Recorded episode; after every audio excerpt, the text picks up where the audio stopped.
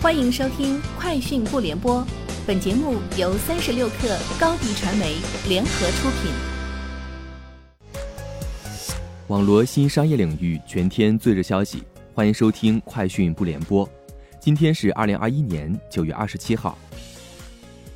国务院印发《中国妇女发展纲要》和《中国儿童发展纲要》。纲要指出，网络游戏、网络直播、网络音视频、网络社交等网络服务提供者，针对未成年人使用其服务，依法设置相应的时间管理、权限管理、消费管理等功能，不得为未满十六周岁儿童提供网络直播发布者账号注册服务。实施国家统一的未成年人网络游戏电子身份认证，完善游戏产品分类、内容审核、时长限制等措施。加强儿童个人信息和隐私保护。快手搜索今天发布首支品牌 TVC，并公布品牌 slogan：用生活回答每一种生活。快手搜索公布的数据显示，截至八月，快手搜索日均搜索次数超过三亿。近两个月，电商相关搜索量突增，环比提升百分之三十一。四至九月，快手搜索广告日均消耗增长百分之二百六。广告日均覆盖搜索占比增长百分之一百五，规模和收入呈翻倍式增长。近日，在国内各地的二手车市场出现高价回购奔驰、宝马等准新车的活动。对此，奔驰、宝马相关负责人表示，该活动并非官方活动。有分析认为，整车厂可能希望拆解二手车获取芯片，然后腾挪零部件折机售出。在芯片短缺的情况下，看似反常之举，或比购买等待芯片成本更低。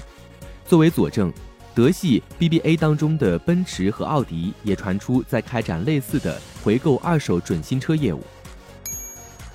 据知情人士透露，谷歌云 Marketplace 将下调分成费比例，用户在 Marketplace 购买其他提供商的软件时，谷歌收取的抽成比例。将从原来的百分之二十降至百分之三。谷歌新闻发言人在声明中表示：“我们的目标是为合作伙伴提供最好的平台，为产业提供最有竞争力的刺激。我们可以确认，Marketplace 费用架构的调整正在进行，很快就会分享更多信息。”近日，哔哩哔哩董事长兼 CEO 陈瑞出席二零二一世界互联网大会乌镇峰会并发表演讲。陈瑞表示，目前 B 站上每个月活跃着超二百四十万创作者，每个月创作出八百四十万条视频。